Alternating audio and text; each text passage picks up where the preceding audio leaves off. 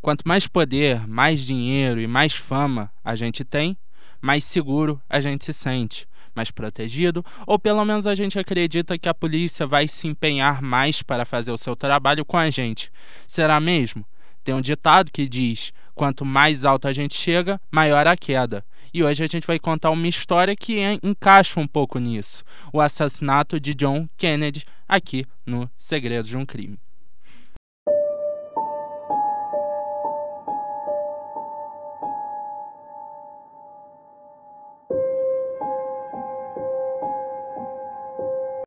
Bom, o assassinato de John Kennedy para muitos já foi resolvido, mas até hoje muitas teorias foram criadas em torno deste caso, pensando no que realmente aconteceu naquele dia. E hoje eu vou contar algumas dessas histórias, dessas teorias para vocês.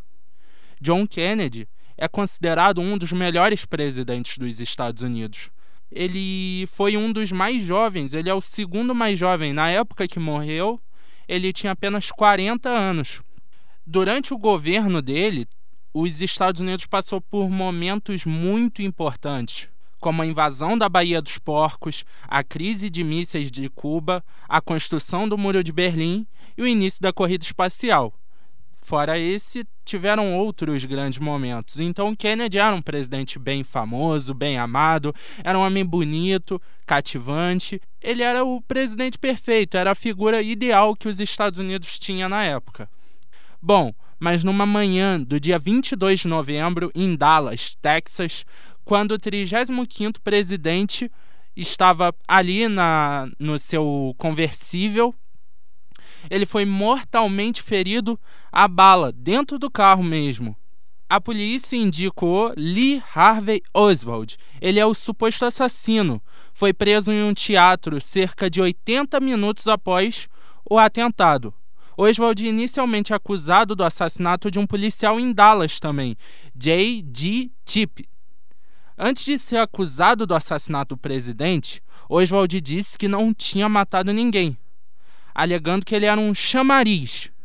Ele também seria assassinado no dia 24 de novembro por Jack Ruby. No dia 29 de novembro, o vice-presidente do Kennedy, Lyndon B. Johnson, assumiu o cargo e ele cria a comissão Warren, que foi presidida pelo chefe de justiça Earl Warren, para investigar o assassinato, para ter certeza do que aconteceu ali. A comissão então acabou concluindo que Oswald agiu sozinho. Mas até hoje essas conclusões estão em debate. Até hoje é muito discutido se o que foi confirmado ali é realmente o certo. Tanto no meio acadêmico quanto entre a população, entre o povo americano, muita gente acredita que naquele momento houve uma grande conspiração contra o presidente Kennedy. O assassinato do presidente Kennedy e os mistérios não resolvidos que envolveram o acontecido acabaram afetando a confiança das pessoas na política americana. Esta morte, com a posterior assassinato de seu irmão, o senador e ex-procurador-geral Robert F. Kennedy, e o reverendo Martin Luther King, formaram um trio que acabou com todas as esperanças da população em termos de mudanças políticas e sociais. Um cálculo feito há pouco tempo mostra que mais de 60% da população americana acredita que a morte do Kennedy não foi resolvida e que sim foi uma conspiração. E nessas conspirações há várias teorias. Teorias que colocam o assassinato nas mãos da máfia, do KGB, da CIA conspirações que vão de um assassinato político até teorias extraterrestres. E óbvio que algumas dessas aqui eu vou trazer para vocês, começando pelo complô militar. Algumas pessoas sugerem que Kennedy planejava retirar as tropas americanas do Vietnã.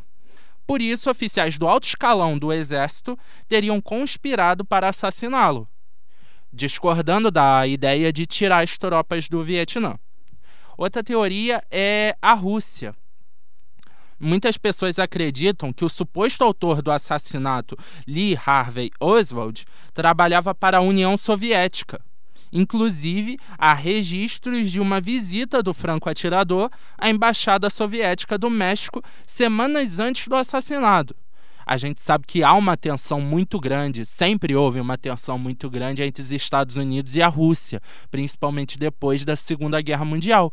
Essa semana mesmo a gente está vendo toda, toda a situação da guerra da Ucrânia e chegou a notícia hoje mesmo, hoje quarta-feira, esse episódio está saindo para vocês na quinta, mas hoje na quarta-feira saiu a a notícia que os Estados Unidos enviou mísseis de média distância para a Ucrânia para fortalecer o país ucraniano na guerra, né? Então a gente sabe que esse essa discussão entre Rússia e Estados Unidos é muito forte e vai continuar assim por muito tempo e já era assim na época. Outra das teorias é Lyndon B. Johnson, sim, o vice-presidente de Kennedy, que assumiu depois da sua morte. Dentro do pessoal que acredita nessas conspirações, há o boato de que poderia ter sido ele mesmo, o próprio vice-presidente do Kennedy, que assumiu o cargo depois a teoria diz que o Johnson teria feito isso exatamente para assumir o cargo, para se tornar o presidente. A gente sabe que há sempre uma guerra de poder que as pessoas sempre querem estar o mais alto possível. A máfia é outra que pode estar envolvida no incidente. Há quem diga que a morte do presidente foi encomendada pelo mafioso guatemalteco Carlos Marcelo, como vingança pela sua deportação recente do território americano. A gente sabe que esse negócio de vingança na máfia é muito grande e é parte das teorias.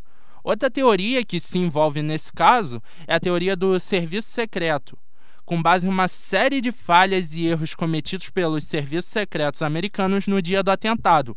Algumas pessoas acreditam que houve um complô para tirar a vida do Kennedy. Dos vários casos que a gente sempre trouxe durante esses três anos de segredo de um crime, muitos desses casos não investigados envolvem falhas e erros da polícia, né? Uma lei de 1992 obrigou o ex-presidente George Bush a tornar público quase 3 mil documentos da CIA sobre o assassinato de Kennedy. Porém, decidiu-se na época que parte desse material só poderia ser divulgado mais de duas décadas depois, o que ocorreria em 2018. Outra parte deve continuar em segredo. Vocês vão lembrar do episódio sobre Anônimos sobre o Wikileaks, o portal de vazamentos famosíssimo que vaza documentos, informações, conspirações, teorias há muitos anos no mundo inteiro. E o portal Wikileaks oferece há muito tempo uma recompensa de 100 mil dólares para quem conseguir vazar alguma informação sigilosa sobre a morte do antigo presidente dos Estados Unidos. Bom, esse é todo o caso do Kennedy, todas algumas das principais teorias, muitas informações interessantes. É uma história bem curiosa saber, porque quando se trata de um nome grande, sempre há a questão da conspiração, sempre há quem tinha motivos para cometer tal ato, né? A gente viu essa semana também o o caso que aconteceu em Teresópolis, que é aqui pertinho do ex-assessor do Gabriel Monteiro. A gente sabe que sempre que envolve uma pessoa poderosa, com informações perigosas, essas conspirações vão acabar surgindo. E esse caso do Kennedy é um deles. Mas diga vocês o que vocês acham. Esse caso foi solucionado? O assassino já está pego? Foi o homem morto?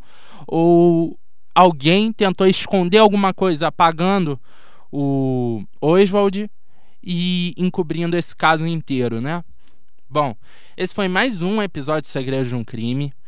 Espero que vocês estejam gostando. De novo aqui dentro do estúdio da Estácio. E voltamos aqui para a próxima semana com mais um episódio. Abraço e valeu.